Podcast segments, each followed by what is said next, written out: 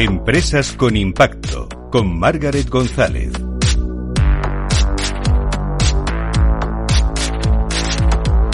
Muy buenas tardes, ¿cómo estáis? ¿Qué tal la semana? Nosotros tenemos hoy una entrevista de las que inspira y remueve.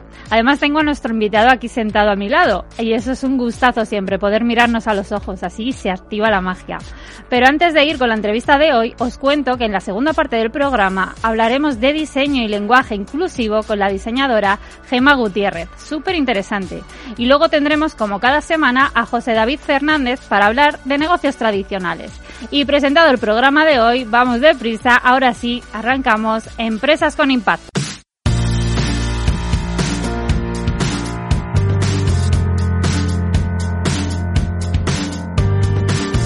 Estás escuchando Empresas con Impacto con Margaret González.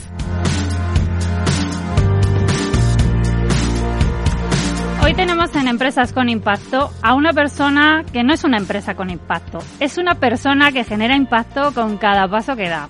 Un empresario que cada objetivo y cada movimiento que hace a nivel profesional es para ayudar, con mayúsculas. No voy a darle tensión a la presentación porque quiero saberlo todo sobre lo que hace y cómo lo hace. Hoy tenemos aquí en el estudio a Álvaro Cuadrado, que como él mismo se define en su web, es empresario, cineasta, creativo, conferenciante, regatista y viajero. Y yo añadiría soñador y luchador, porque para generar el impacto que él genera hace falta soñarlo y lucharlo todo mucho. Álvaro lleva generando impacto desde los 15 años, que se dice pronto. Participa en un programa avalado por la UNESCO para fortalecer el proceso de paz del Plan Binacional Perú-Ecuador, con 15 años, repito. Luego llega a su productora de documentales, su agencia de marketing y su consultora de innovación Square Ventures desde la que ha lanzado más de 20 proyectos sociales y ambientales en 30 países. Uno de estos proyectos es Hambre Cero, con el que se han convertido en el proyecto de nueva creación con mayor impacto durante la pandemia. 7,1 millones de raciones de alimento entregadas. Álvaro, muchísimas gracias por llegar a estar aquí, que sé que vienes de La Palma corriendo que sé que te vienes muy tocadito también de allí, así que mil gracias. No, gracias a vosotros por darme la oportunidad. Al final, los medios de comunicación siempre digo que comunicar es multiplicar nuestro impacto, con lo cual gracias. Mil gracias a ti. Bueno, eh, me he dejado muchas cosas en la presentación porque podríamos estar toda la entrevista hablando de todo lo que haces. Como digo, acabas de llegar de la, de la Palma y una frase tuya que publicaste el otro día en LinkedIn, creo que, ahora me corriges si no, bueno, has estado en La Palma, estás ayudando con Hambre Cero allí, eh, bueno, aportando todo lo que puedes, pero eso, publicaste una frase que, que creo que define muy bien tu trayectoria, que es estoy donde hay que estar haciendo lo que hay que hacer. ¿Esa es la clave para generar impacto? Pues la clave no sé si para generar impacto, pero sí desde luego para ser feliz. O sea, siempre que me he enfrentado a un desafío, ¿no? Pues ya puede ser este o puede ser los terremotos de Indonesia, ¿no? En el momento en el que me concedo la libertad a mí mismo de ponerme en riesgo y no ponerme en riesgo mi vida, que, que desde luego, ¿no? Si, sino de ir más allá y poder impactar y poder conectar con, con, lo que está rugiendo dentro de uno, es cuando de repente me, estoy feliz. ¿Sabes? Cuando estoy, ahora tenemos un proyecto sacando mujeres de Afganistán, cuando de repente sacas la primera y te echas a llorar de felicidad. Yo creo que el éxito se puede medir cuando, muchas veces cuando hablo con la gente, ¿no? Digo, oye, ¿cuándo es la última vez que has llorado de felicidad? ¿no? Y si la respuesta es muy lejana, tienes que hacer ciertos cambios en tu vida. Y sí que el otro día que estaba muy tocado en, en La Palma, primero porque soy, soy palmero eh, y luego por lo que, estás, lo que estamos viviendo allí, ¿no? He estado yendo este mes en varias ocasiones, vuelvo, llegué hace dos días, vuelvo el miércoles y, y la, la, sensación era, todo es terrible, todo es muy complejo, todo es muy duro, pero estoy donde hay que estar haciendo lo que hay que hacer. Y esa es la satisfacción que me llevo. ¿Cómo te vienes de allí? Pues me, vengo tocado, me pasan todos los proyectos. Cuando vengo tengo la sensación de que es una, de que abandono a la gente, ¿no? Y, lo que después de muchos años he aprendido a convivir con ello, ¿no? Y, y, sobre todo en este caso sabiendo que llego el miércoles, ¿no? Cuando de repente me voy de unos orfanatos en Namibia en el año 2016, no sé cuándo voy a volver, ¿no? O de los terremotos de, de Indonesia 2018, no sé cuándo voy a volver. Pero en este caso, bueno, pues por, es un camino de ida y vuelta, ¿no? De, seguir ayudando. En este caso a La Palma hemos tenido la suerte que desde Hambre Cero hemos podido redirigir muchos recursos, más de 100 en toneladas de, ayuda hemos llevado y seguimos llevando. Y, bueno, pues bueno, la situación es compleja, pero la satisfacción es, ostras, puedo, puedo estar eh, ayudando, echando una mano, arribando el hombro y de hecho, bueno, vengo con una bursitis en, el codo por, de, arrimar el hombro, ¿no? Pero bueno, es una, una, satisfacción poder ayudar dentro de lo terrible que es lo que, lo que está viendo el pueblo palmero, que desde luego ellos son los que me enseñan a mí, ¿no? La resiliencia, esa capacidad, gente que lo ha perdido absolutamente todo y que los encuentro en muchas catástrofes, encuentro verdaderos maestros, ¿no? La, la verdad que es, terrible, pero en las catástrofes naturales encuentro gente que, que me da, sobre todo me coloca, me sitúa y que me ocurre pocas veces, me ocurre igual escalando, me ocurre navegando, ¿no? Que, la naturaleza te pone en tu sitio y vengo pues muy situado, ¿no?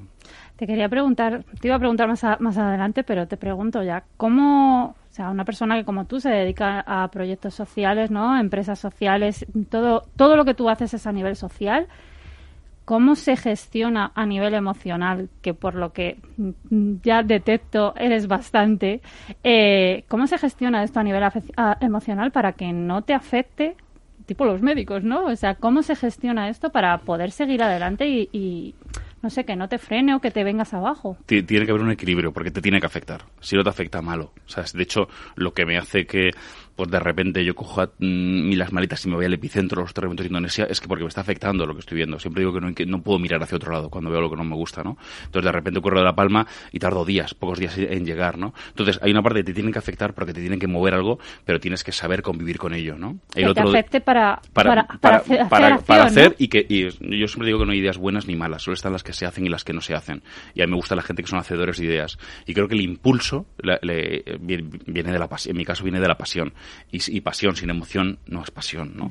Con lo cual, pero sí que tiene un, equilibrio porque te rompes, ¿no? De hecho, ¿sabes? ahora mismo estaba pensando, ¿no? Los, los terremotos que acabo de nombrar de Indonesia, eh, ostras, eh, salí tocado. De hecho, tardé seis meses en poder dar una conferencia después de aquello y poder contarlo. O sea, no, y a día de hoy mm, hay heridas que no tengo curadas, ¿no?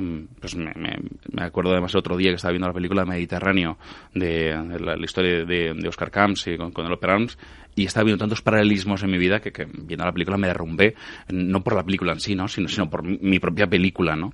Entonces eso fue, fíjate, ha pasado tres años. ¿no? Y, y, bueno, pues hay que convivir con esto, pero te hace sentir yo creo que muchísimo más humano, más conectado con, con absolutamente todo, ¿no? y menos alienado como es mucha gente que, que, veo por ahí fuera. Con lo cual, bueno, hay que convivirlo. ¿no? No, no lo, seguramente no lo haga bien, lo hago bien para la acción, pero luego eh, obviamente se me, hay cicatrices que, que tengo y que, y que llevo y que bueno, es, es, es lo mínimo ¿no? después de lo, de lo que he visto. Te, cuento un ejemplo muy pequeño para que te das cuenta, ¿no? Eh, llego a los terremotos en Indonesia y, una mujer que encuentro mayor la, ayuda a descomprar su casa y me cuenta que la, la noche anterior ella salió al baño, el baño estaba fuera de la vivienda y cuando sale a un terremoto derrumba la vivienda con su hijo, con su nuera y con sus nietos. Y, al día siguiente llego yo. Entonces, claro, es muy complicado digerir todo eso. Es muy complicado. Pero ella, sin embargo, era consciente de que si al día siguiente no se ponía a desescombrar, hacerse una pequeña casa, la siguiente morir sería ella. Y ella es ella la que me da ese, aprendizaje, ¿no? Con lo cual, bueno, es la, convivencia de sentimientos para seguir impactando y para entender que esto es lo que me hace feliz. Yo creo que la gente le estás poniendo los pelos de punta igual que se me ponen a mí. De hecho, fue lo que sentí, te lo he dicho antes de, de aquí de ponernos antena, que yo te conocí eh, eh, viendo los premios Magallanes Elcano, que habéis ganado este septiembre pasado, el premio a la inclusión y empoderamiento, ¿no? Con hambre cero.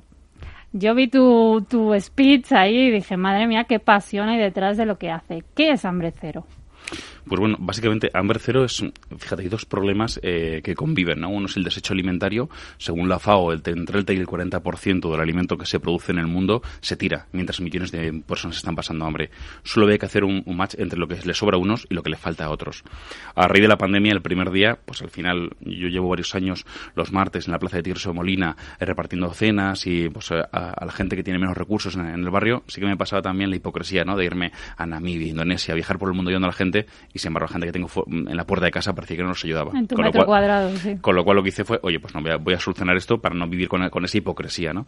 Entonces, pues una, una amiga que dio una cafetería me dijo, oye Álvaro, tú que eres tan solidario, tú que conoces tanto de comederos sociales, en la cafetería, como me la cierran por 15 días, porque claro, al inicio de esto, recuerda que pensamos que nos encerraban por 15 días, la leche que tengo fresca se me va a poner mala. El caso es que yo no tengo coche en Madrid, cogí un Uber, eh, cogí los 50 litros de leche y unos huevos que le sobraban en la cafetería y los llevo a un comedor social. En ese momento me di cuenta que muchísimas empresas iban estar en esa tesitura. Y entonces les propuse, hice un llamamiento en redes para que nadie tirara el alimento, que yo iba a buscarlo y lo repartía entre las personas que más lo necesitaban. Lo que no me esperaba es que 18 meses después hubiéramos, hemos repartido más de 2.200 toneladas en más de 40 países, en más de 40 ciudades, en más de 7, en 7 países, ¿no? El proyecto se ha hecho gigante, como decías tú, más de 7 millones de raciones de comida. Piensa que uno de los proyectos más emocionales y de mayor impacto que había logrado era en Indonesia, que había repartido casi 40.000 eh, raciones de comida, de 40.000 a 7 millones. Ahora, a día de hoy, estamos moviendo entre 200 y 300 toneladas mensuales y hemos conseguido hacer un proyecto que lucha, que lucha contra el hambre con muchos players que hacen un gran trabajo, pero hemos aplicado ciertas eh, facetas de innovación para que eh, se haya hecho exponencial y se genere el impacto que estamos generando. Yo cuando recuerdo perfectamente cuando conseguí las primeras tres toneladas, que me eché a llorar en mi despacho, digo, joder, tres toneladas, pensaba, es tan grande como mi despacho lleno de comida. Claro, ahora son 2.200 toneladas, estamos hablando de más de 2 millones de kilos. Por suerte ya no te caben en el despacho. y, de, hecho a veces es un problema. Ahora en La Palma, cuando hemos llevado 100 toneladas, hemos ido a buscar una nave porque no había espacio para todo el alimento, toda la ayuda que podíamos llevar, ¿no? Y fíjate que es tan sencillo como nosotros lo apostamos todo en la agilidad, en la logística, huimos con todo el cariño del mundo del perroflautismo que a veces hay el tercer sector y somos ejecutivos del impacto. O sea, nos llevamos con métricas de, y metodologías de Silicon Valley, con KPIs muy claros, y por eso cuando llegué a Indonesia, en las primeras 96 horas di de comer a 40.000 personas. Me contaba el gobierno de Indonesia que ese proyecto, una ONG tradicional, hubiera tardado seis meses en hacerlo, lo que nosotros hacemos en, una semana. Y en el caso de, Hambre Cero, pues eh, éramos un player nuevo y nos hemos convertido pues, en uno de los de, mayor impacto y sobre todo creo que el de reciente creación con mayor impacto, ¿no? Que, es uno, y la clave es, no comprar la comida, es luchar contra el, el, desecho alimentario e ir a por grandes cantidades, ¿no? Ahí tengo que dar las gracias a más de 110 empresas que nos están donando mm, de forma mensual los excedentes que tienen, que a veces es tan sencillo como que se les va a caducar dentro de siete días y no pueden llevarlo al lineal o, en cuatro. Me llaman, oye Álvaro, tengo 60.000 litros de leche y en tres días o en dos días he conseguido repartirlos en cinco ciudades españolas, ¿no? Oye, eh, tú has dicho que aquí medís todo con métricas, eh, todo muy empresario. Aquí tratamos de negocios, empresas con impacto, ¿no? Como se llama el programa. Entonces, vamos a bajarnos un poco a ese sector. ¿Cómo puede una empresa, porque tú, eh, todo esto también nace desde tu propia consultoría, ¿no? Desde Square Ventures. O sea, desde ahí movéis todo. ¿Cómo puede una empresa ser rentable, que es lo que yo pregunto siempre? O mejor, ¿cómo puede? Si puede una empresa ser rentable y generar impacto a la vez. Yo creo que sí, de hecho, todos los que pasáis por aquí sois un ejemplo de ello, pero cuéntanos. Sí, depende del proyecto. Hay proyectos que se hacen a fondo perdido, ¿no? Pues oye, una situación tan de emergencia, ¿no? Hay otros proyectos, por ejemplo, tú me has visto cuando he llegado hoy al estudio, que, que he con unas botas de agua y de hecho tú has pensado, este hombre, ¿a, dónde va luego? Luego me voy a Torrelodones para que tenemos una, una reforestación y tenemos que mirar.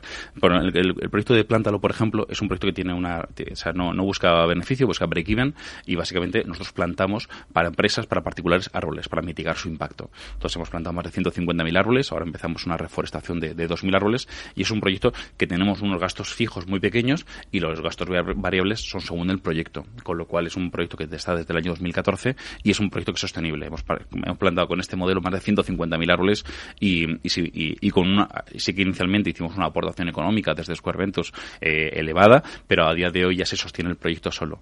Con lo cual sí que, sí que tiene que haber un equilibrio. Al final los KPIs, eh, creo que hay unos indicadores como puede ser el beneficio y la facturación, pero creo que tiene que haber otros que, que es, el impacto, que son el que nosotros perseguimos sin olvidar los números, ¿no? En el caso de Hambre Cero, por ejemplo, te lo digo, nosotros hemos tenido que poner, yo a nivel personal, casi 100.000 euros y en donaciones nos, han llegado unos 30.000. Es decir, con 130.000 euros, que puede parecer mucho o poco, para mí parece poco, para generar 7 millones de raciones de comida. Sí, pero para que una empresa se pueda permitir eh, hacer acciones sociales, tiene que ser tiene rentable. Tiene que haber un modelo. Nosotros y en, inicialmente todos los proyectos yo nunca pido dinero de forma inicial. Lo pongo yo para que cuando voy a un patrocinador, cuando voy a un donante, le digo, mira, yo he puesto aquí 30.000 euros, he puesto aquí 10.000 euros, ¿no? Y ahora te pido a ti, porque necesito poder escalarlo, necesito llegar al, siguiente nivel. Yo tengo una agencia de publicidad, que es Swing 28, y una, una consultoría, una empresa de inversión, que es Square Green Capital. Eh, soy el único socio y con los beneficios de, estas dos empresas, o sea, yo tengo mi nómina y con eso vivo bien, no necesito más dinero, y con el beneficio de estas empresas me podría comprar barcos, o sea, eso, o yates pero yo prefiero eh, el 100% lo, de, lo destino a estos proyectos. Pero esas empresas también eh, trabajan para proyectos sociales. También trabajan para proyectos sociales, tienen un componente social y, también trabajan para, para, otros sectores, ¿no? Pero sí que de, del dinero que saco con, con, esas, em, con esas empresas inicio estos proyectos. pero quiero decir que mm, todo sigue en el, en el ambiente social y, sea, es rentable. O sea, te da para ser rentable para ti, para tus trabajadores y para hacer otras acciones que no tienen beneficio para ti. De hecho, creo que la clave de la, de la sostenibilidad es en sí que sea, que sea rentable. Porque cuando una empresa de repente hace una acción con nosotros, mm, pone 15.000 euros o lo que sea, y de repente se da cuenta de que eso hace que su que hace una acción de team building, ¿no? Viene a reforestar con nosotros, por ejemplo, ¿no? Y se da cuenta de que sus trabajadores están más contentos, que encima atrae talento, que hay otros otros que, que lo han visto y, se dan cuenta que la tendencia del consumidor es que ya, ya cada, cada, cada decisión que hace cada ciudadano la determina no es votar cada cuatro años, votas cada vez que haces la compra, cada vez que eliges una marca. Y ahora eh, la sostenibilidad se está imponiendo como un criterio para valorar tus compras. Con lo cual, eso ya se está entendiendo y hay muchas empresas que están apostando por ello. Con lo cual, la rentabilidad es no en minimizar tu impacto, es impactar pero positivamente. Entonces, que, tú, que el mundo sea peor sin ti, que el mundo sea peor sin tu empresa. Y cuando consigues eso es cuando marcas la diferencia. Sí, porque además ahora mismo, yo el otro día decía, digo, escuchas voces de que eh, ahora mismo hay mucha crisis, los negocios están sobreviviendo, todas estas cosas, ¿no? Pero entonces que no hay tiempo para la sostenibilidad, ni para impactar socialmente, ni nada de eso. ¿Qué dices a esto? Que habrá sectores que no, y, es como todo. Yo yo me, recuerdo hace 10, 15 años cuando empecé, nosotros empezamos en, el año 2005, que teníamos que adoctrinar a, nuestros clientes, había que explicárselo, había que convencerlos. Ahora hay algunos que lo ven claro y, les está yendo bien, y otros que lo verán claro dentro de 15 años, pues como en, como, como en todo. En las tendencias y gente que, tarda tiempo en subirse a esa ola y en poder beneficiarse de lo que tiene, pero para mí yo siempre digo que yo no quiero mendicidad, yo no mendigo, yo doy la oportunidad de participar en mis proyectos. Y por ejemplo, un proyecto como Cero, las marcas que han entrado, eh, que son varios grupos de alimentación y demás, pues hemos tenido una audiencia en medios de comunicación de más de 15 millones. Es decir, y, por ejemplo, ahora mismo estoy hablando contigo y la distribuidora de alimento, por ejemplo, Chef Sam, que tiene varias marcas, al decir Chef Sam y que al decir la marca, o Adley, Sanuber y Llamo, que son tres marcas, estamos dando visibilidad, con lo cual, y además le aprovecho para, para dar las gracias, ¿no? O Centro Leche Asturiana, o muchos grupos que nos, que nos están ayudando. Con lo cual, ahora mismo es que hazlo por, por filosofía, hazlo por conciencia, hazlo por marketing, por lo que sea, pero hazlo. Y va calando ese mensaje y cuando te das cuenta que es rentable, no pararás de hacerlo. Yo te quería preguntar también, o sea, ¿hay que tener esos valores detrás o se puede unir uno simplemente a la tendencia y a la moda del verde, de lo social? ¿Es importante tener los valores o vale solamente aparentarlo y el caso es hacerlo? Bueno, yo no soy un radical, ¿sabes? Por ejemplo, tengo algunos clientes que nos han financiado proyectos que dicen, no, pero si es que por otro lado es Coca-Cola hace no sé qué, ¿no? Yo no soy tan radical. Sí que pienso que hay que hacerlo porque para, para empezar el camino y luego en el camino te das cuenta de que era el camino correcto. Muchas veces lo haces por una intencionalidad, que puede ser greenwashing, social washing y luego te das cuenta del, yo invito a la gente que lo haga y que se dé cuenta de lo que ocurre no porque no porque además eh, muchas veces pensamos que con nuestros proyectos vamos a cambiar el medio ambiente vamos a cambiar la sociedad. No el que te cambies eres tú en el proceso no con lo cual eh, yo por ejemplo eh, hay proyectos que veo que son que con los que hablo es del departamento de marketing directamente. O sea no hablo con, con lo cual sé que la intención es es marketing. A mí al final bueno de, hecho nosotros les ayudamos a, a darle visibilidad porque si es rentable para ellos van a seguir haciendo con lo cual, obviamente, hay otras empresas que, de hecho, hay un grupo que nos ha hecho una donación ahora, que es muy una marca conocida por todos, que nos ha dicho que no quieren salir en, ningún medio de comunicación porque dice, es que ya verás que encima nos critican, ¿no? Y nos han hecho una donación de, alimento para La Palma, en una situación, además, que puede tener tanta visibilidad y que estoy yo ahí con, diferentes medios y que me ha dicho que por favor no, no, no, lo comuniquemos. Bueno, yo acepto todo lo que, y sobre todo acepto a la gente que, que, hace las cosas, ¿no? Y, yo, bueno, a mí me encanta cuando de repente en la web nos llega una donación de 5 euros, ¿no? Porque digo, con 5 euros piensa que nosotros hemos movido pues casi 150 camiones, eh, un precio medio cada camión pues de, de 600 800 euros. Imagínate el gasto que hemos tenido. Entonces, cuando yo sé que alguien me ha ingresado 5 euros, una persona, eh, hostia, no, eso no es ni social washing ni greenwashing, eso es una persona y no puedo aportar más. No, se metió en hambre 0.es, metió a donar, igual lo donó para La Palma lo donó para el proyecto que tenemos en, pues, en, en Colombia y digo, qué, qué, bonito que esa gente que saque el poco, el poco recurso, pero es intencionalidad. Y yo creo que, y cuando ves el proyecto, a nosotros nos gusta muchísimo la transparencia, ¿no? Que se vea lo que se está haciendo. De hecho, hay muchos proyectos que la clave que hemos tenido es no parar de comunicarlo para que se vea en directo, hacer directos. Ahora en La Palma está haciendo eh, directos que se vea el volcán, que se vea la, la, actividad, porque creo que la transparencia es uno de los valores que las, em, las empresas sociales o las ONGs o las fundaciones tenemos que, que impulsar. Y nosotros, todas las donaciones durante 18 meses, todas las hemos colgado en nuestras redes sociales hemos dicho para quién iba y solo no hemos colgado cuando alguien nos ha pedido específicamente que, que lo colguemos. De hecho, si nos seguís en las redes sociales de, de hambre0.es, podéis verlo, el, pues, las donaciones que hacemos diarias. Hoy colgaremos una de Eurobanan que nos va a donar 11 palés de plátanos, por ejemplo, en Alicante. Todos los días colgamos lo que, lo que vamos haciendo. Oye, te quería preguntar, a, raíz de que dices esto, ¿no? La parte de comunicación, yo sé que tú vienes del mundo de la comunicación, yo estoy delante y detrás del micro, ¿no? Yo también tengo la, la parte de comunicación corporativa.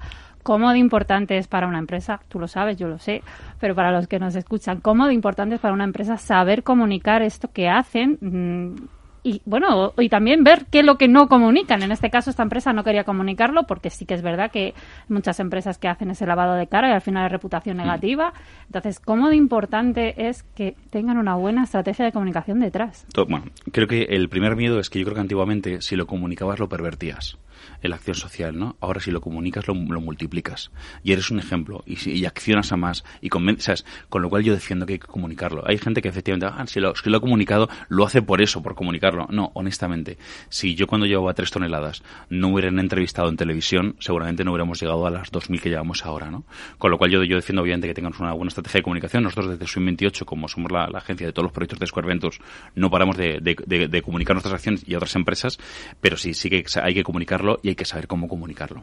Vale. Oye, mmm, valores y rentabilidad o rentabilidad y valores, ¿qué va primero? Pues yo en mi caso igual lo he hecho mal porque siempre he ido antes valores. Y a veces eh, yo me he arruinado varias veces en todo este proceso ¿sabes? porque soy muy pasional y porque no hago un equilibrio entre corazón y números. Pero sí que es verdad que cuando la, es que siempre yo durante unos años defendía que había que perseguir tus sueños. Me he dado cuenta que los sueños son una limitante. Todo lo que consigo en mi vida jamás lo soñé. Porque si lo hubiera soñado seguramente hubiera sido un prepotente.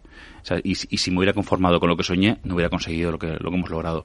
Con lo cual yo defiendo que hay que vivir una vida liderada por la pasión y al final, viviendo en la idea por la pasión, eso es lo más rentable que hay, porque al final los números al final te terminan cuadrando, aunque en alguna ocasión no hayan cuadrado, que yo me he arruinado creo que son tres o cuatro veces en los últimos 17 años y, no, además no tengo ningún no tengo ningún estigma al fracaso. ¿Sabes? Creo que, que el fracaso es aprendizaje y creo que si soy bueno o mal empresario es por las veces que he fracasado y si soy bueno o malo haciendo estos proyectos de impacto, sea, de hecho recuerdo perfectamente grandes aprendizajes de cada fracaso, ¿no? Con lo cual eh, invito a, a nuevamente a ser hacedores.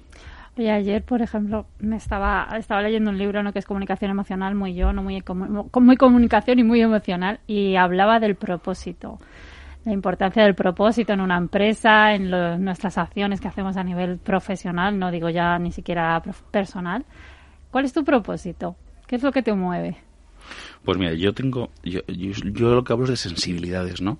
De repente cuando yo veo un, una mujer, como están ocurriendo ahora mismo en Afganistán, ya sabemos que con la retirada de Biden, de repente los talibanes en muy poco tiempo se hacen con el poder. Y las mujeres eh, no es que pasen a ser un, eh, personas de, segundo, humanos de, segundo plano, es que ya no es que no puedan salir a la calle, ni trabajar, ni estudiar, ni hacer deporte, es que no pueden reír en alto por la, por es que no pueden hacer ruido al caminar. Entonces, en esas circunstancias hay lo que me mueve, que me retuerce por dentro y el proyecto que tenemos que se llama Woman's Dreams, que de hecho vamos a, a lanzar, ya lo lanzamos hace un mes cuando, cuando empezó todo esto, pero ahora ya vamos a visibilizar el éxito que hemos tenido, estamos sacando mujeres. Entonces, a mí lo que el propósito es eh, dar rienda suelta a mi sensibilidad y no mirar hacia otro lado, ¿no? Entonces, pues cuando veo esto, eh, yo cuando empecé con Dreams, con este proyecto, pensé, ¿cómo podemos sacar a estas mujeres? Eh, te pongo un caso, había cuatro fiscales en en, Afganistán y han matado a los talibanes a tres. La cuarta la tuvimos que esconder en Kabul y hace unos días hemos conseguido sacarla del país. Pues, eh, o sea, no es que estén, sean humanos de segunda clase, es que las están matando. Entonces, ante eso, mi propósito es que no puedo mirar hacia otro lado. Y lo que tengo es dar rienda sienta a mi pasión y a mi sensibilidad. Y creo que eh, si alguna vez me, cuando me dicen que soy un ejemplo de algo, yo creo que el único soy ejemplo es la capacidad que tenemos el ser, el ser humano. Creo que mucha gente siente que, mm, que tiene frustración, ¿qué podemos hacer contra el hambre? ¿Qué podemos hacer contra el cambio climático? yo siempre lo digo, la frustración es la excusa hipócrita de la gente sin agallas. La frustración es un sentimiento que te tienes que ganar cuando has intentado hacer absolutamente todo por aquello que te crujía por dentro. Si no has hecho nada, si solo has hecho ciberactivismo de sofá, si solo has colgado un tweet, no tienes derecho a sentirte frustrado. El activismo de sofá no deja de ser también lo que hablábamos antes, ¿no? O sea, luego es fachada, en realidad, el postureo. Que creo que, o sea, creo que muchísimos, muchísimas empresas, muchísimas fundaciones, muchísimas personas se dedican a hablar del problema y hablan muchísimo del problema. A mí me gusta la gente que es parte de la solución. Álvaro, muchísimas gracias. Yo te pondría un café y nos tiraríamos aquí hablando, pero se nos acaba el tiempo. Mil gracias por tu tiempo aquí hoy. Gracias a vosotros. Empresas con impacto, con Margaret González.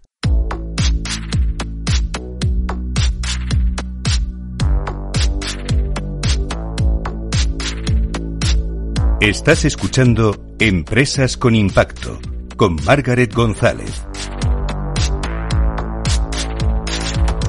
Como os anunciaba al inicio del programa, hoy vamos a hablar de diseño inclusivo, de cómo la organización, estructura y lenguaje que usamos en nuestras páginas web son muy importantes para no excluir ni hacer más complicado el acceso a la información de la empresa a los distintos colectivos. Y no solo hablamos de personas con discapacidades de cualquier tipo, sino también de accesibilidad social, económica o de género.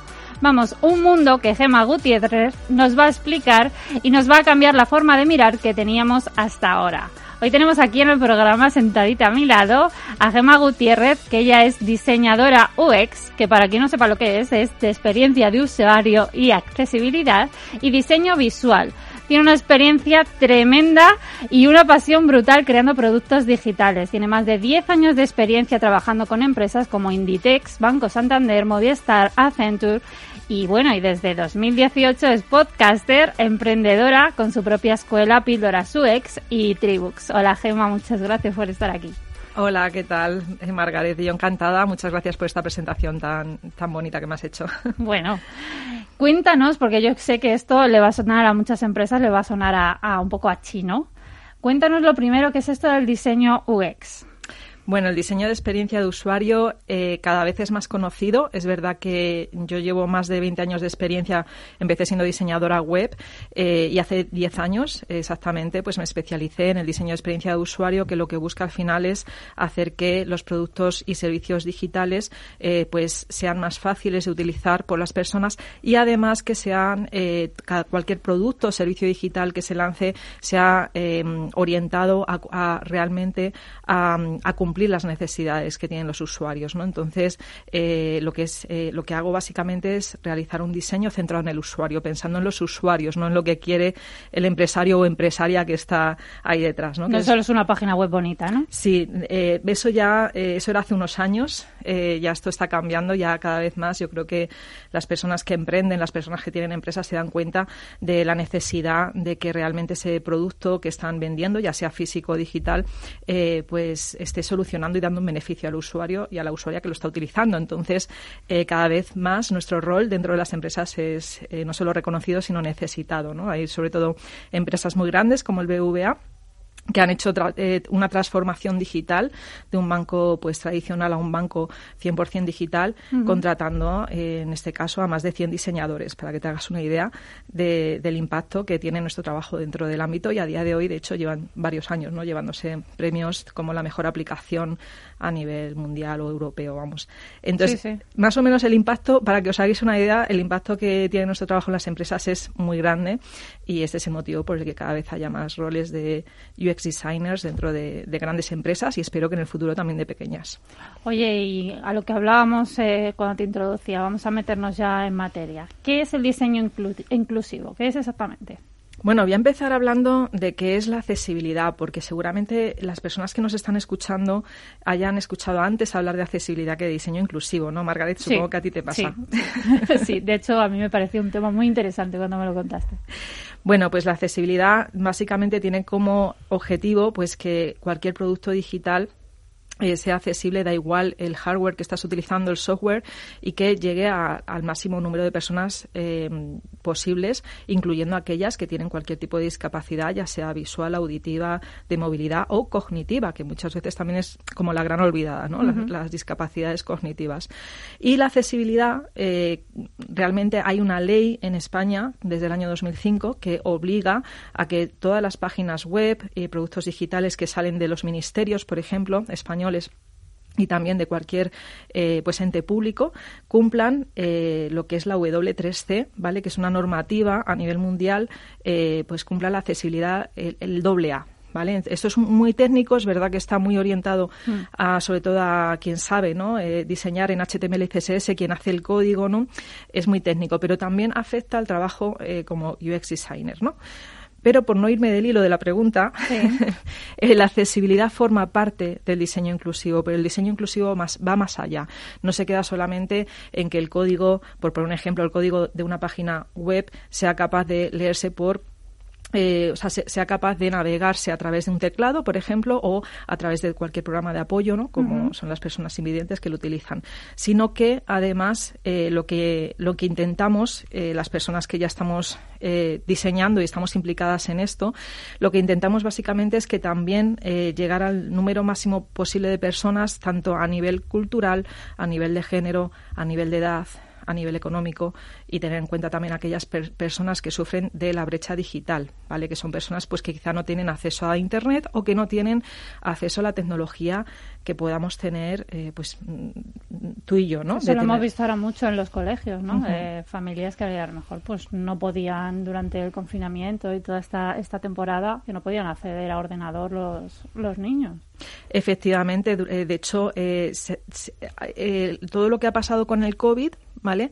Eh, ha hecho abrir los ojos eh, a la sociedad, ha hecho abrir los ojos a la comunidad de diseño, ha hecho abrir los ojos a muchas empresas de, de ver pues o sea, que, os ha favorecido, digamos, ha favorecido este tema totalmente ha favorecido porque nos hemos encontrado en España, que se supone que es un país donde pues la, tenemos capacidad económica como para tener ordenadores en casa y sin embargo no es así. Muchas familias españolas solo tenían eh, pues un teléfono móvil y desde ese teléfono muchos niños tenían incluso que compartir el teléfono móvil de los padres para acceder a clases eh, de, de, su instituto de su colegio. De hecho, yo vengo también eh, y por eso también estoy muy implicada ¿no? en este tema. Yo vengo también de una familia en la que no había dinero para comprar un ordenador. ¿no? Entonces yo sí sufrí la brecha también tecnológica, la brecha digital. Hasta que no tuve 18 años no pude, y con mi primer sueldo me compré mi primer ordenador, ¿no? para que te hagas una idea. Entonces esta situación la viven muchas personas. Y cuando estamos diseñando, debemos de tener en cuenta eh, pues que eh, no estamos diseñando para el usuario o usuaria ideal. Estamos diseñando, es verdad, eh, evidentemente, yo estoy, imagínate, sacando un producto digital que es para madres trabajadoras con hijos y evidentemente tendré en cuenta ese perfil de usuario, ¿no? Y tendré que resolver sus necesidades y, darles un beneficio que están buscando. Pero, por otro lado, también tengo que tener en cuenta que estas mujeres pues pueden tener algún tipo de discapacidad que estas mujeres pueden sufrir de brecha digital eh, y también pueden sufrir pues o no sentirse identificadas por cómo se les está eh, nombrando o dirigiéndose a ellas, ¿no? que aquí ya hablamos de, otro tema que es el, lenguaje. Nos vamos a ir ahí, si te parece, porque ya que lo has apuntado, vamos a irnos ahí. ¿Qué es el lenguaje inclusivo? ¿Por qué es tan importante? Bueno, el lenguaje inclusivo, eh, y aquí ya tengo que tocar un tema ¿Lo están teniendo en cuenta las empresas? No. Respuesta clara. No.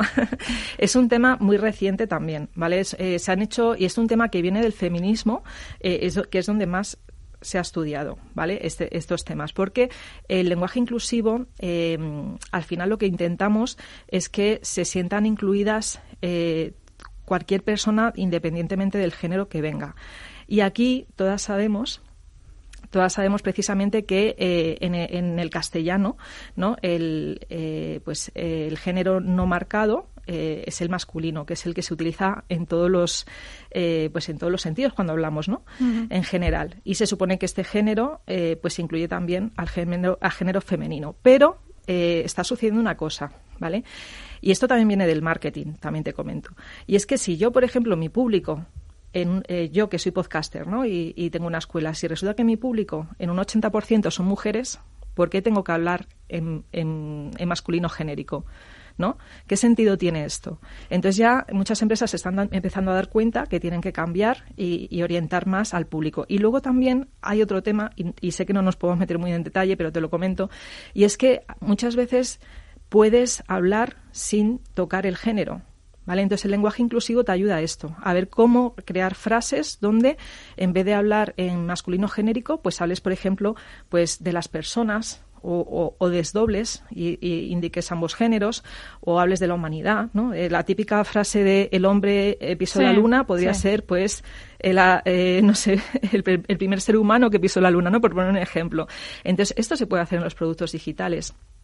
Oye, Gemma, y que es que como estoy viendo que nos da esto para muchísimo, así para las empresas que nos están escuchando hoy, para darles primeras pinceladas, ¿qué pueden hacer para adaptar mejor sus trabajos, su web, a un diseño más inclusivo y un lenguaje más inclusivo? Así, como por dónde pueden empezar?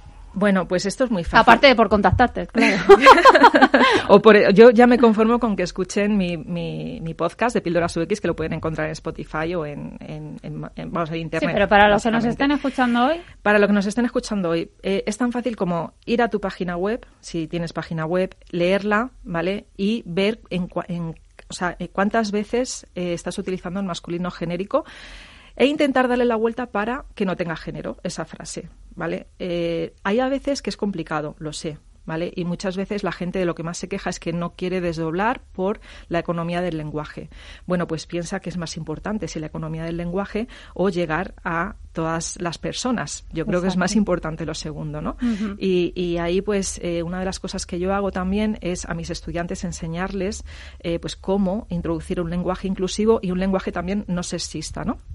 Y hablo aquí de profesiones, por ejemplo, hay muchas profesiones pues que se puede desdoblar o se puede eh, se puede hacer muchas cosas, pero básicamente es intentar no utilizar el masculino genérico. imagino que con el diseño inclusivo pasa más o menos lo mismo, ¿no?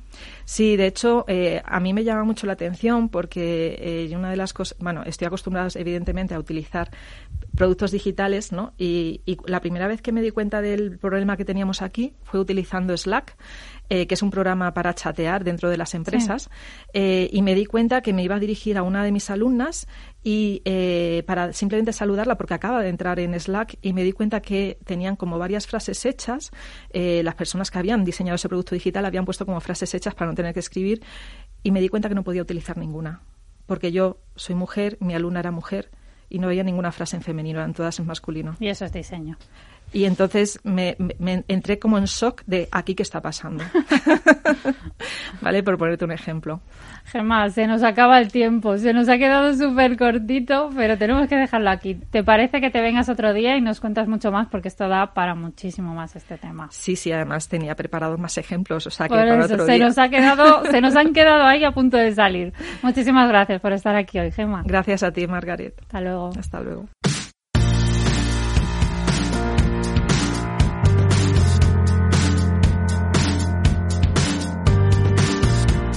Hola a todos, aquí estamos una semana más. Vamos a hablar de modelos de negocios tradicionales, como es en esta sección, y vamos a hablar con José David Fernández, ya sabéis, nuestro consultor de negocios de cabecera.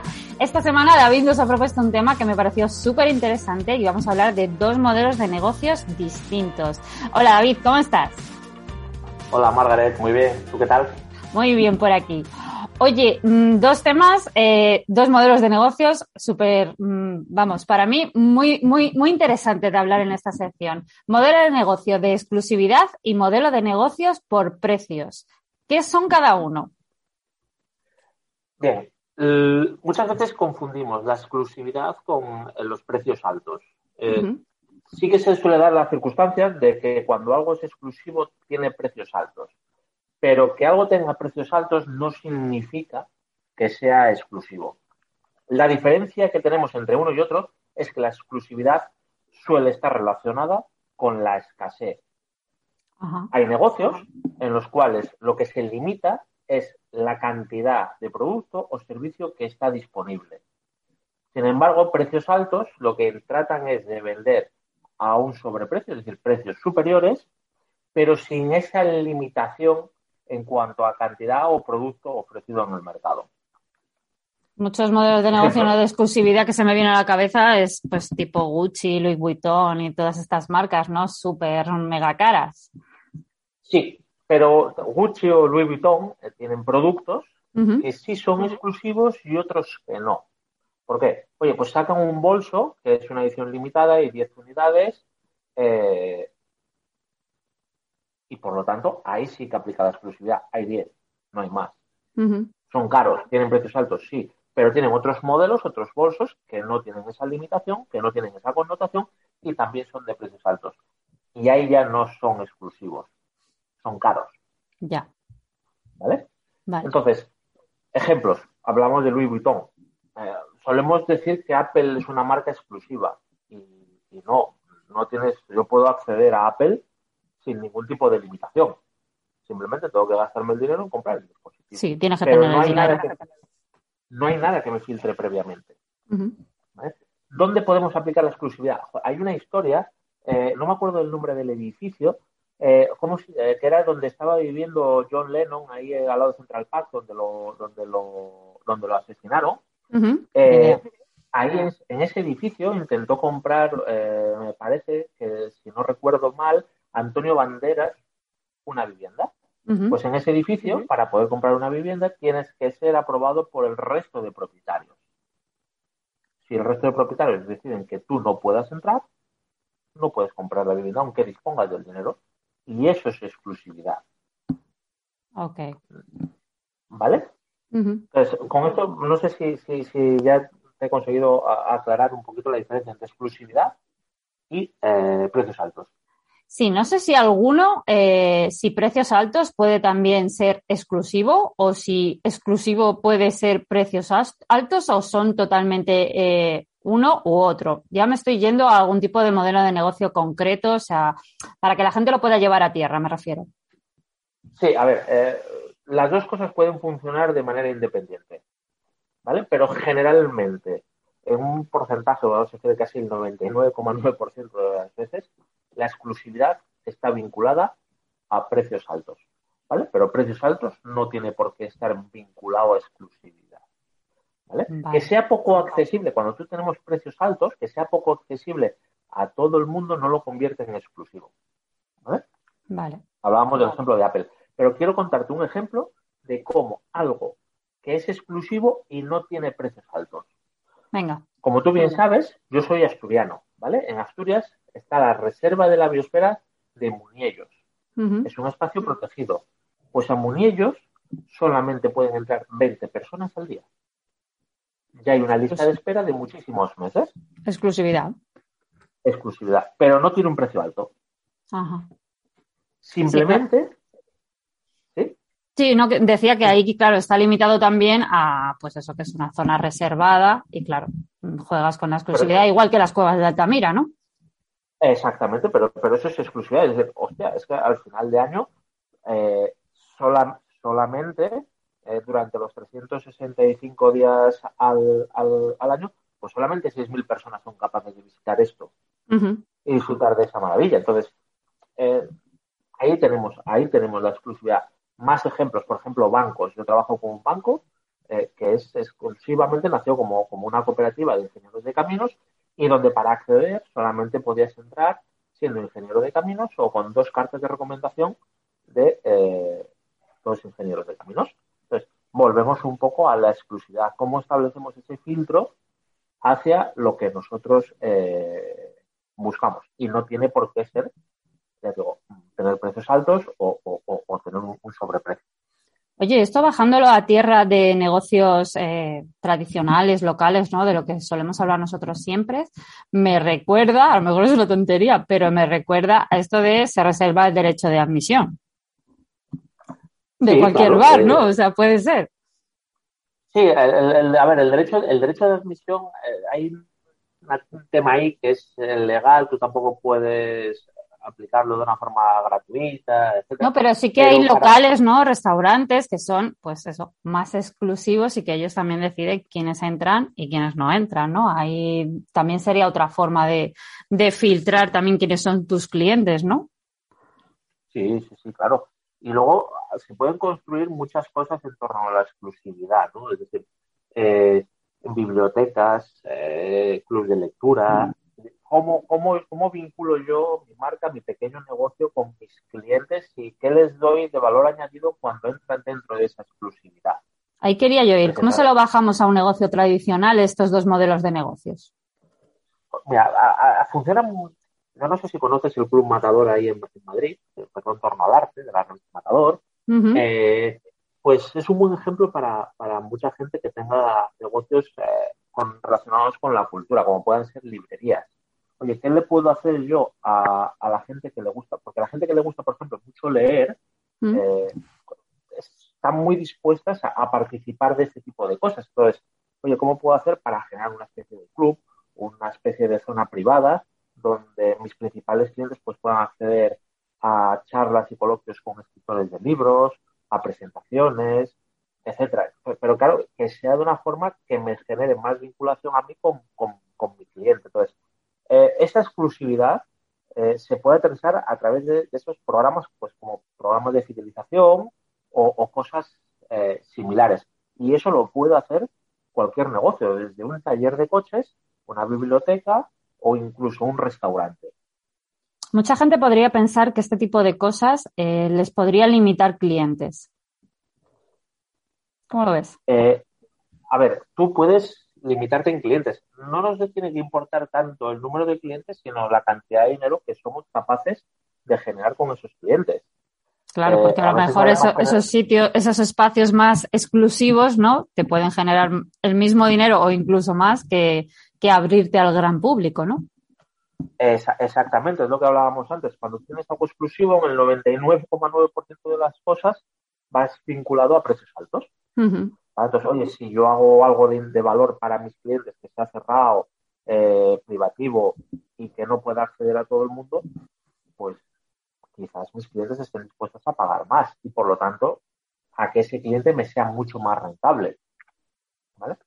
Se me ocurren eh, sesiones privadas, ¿no? O cosas así que podrían ser. Sesiones privadas. Es que se puede hacer desde mm, tratamientos eh, de belleza. Se pueden utilizar en bibliotecas, en restaurantes. En un montón de negocios, seguro que hay cosas que tú les puedes ofrecer en exclusividad para ciertos clientes y que encima ellos estén dispuestos a recompensarte económicamente por ello. Súper interesante, David.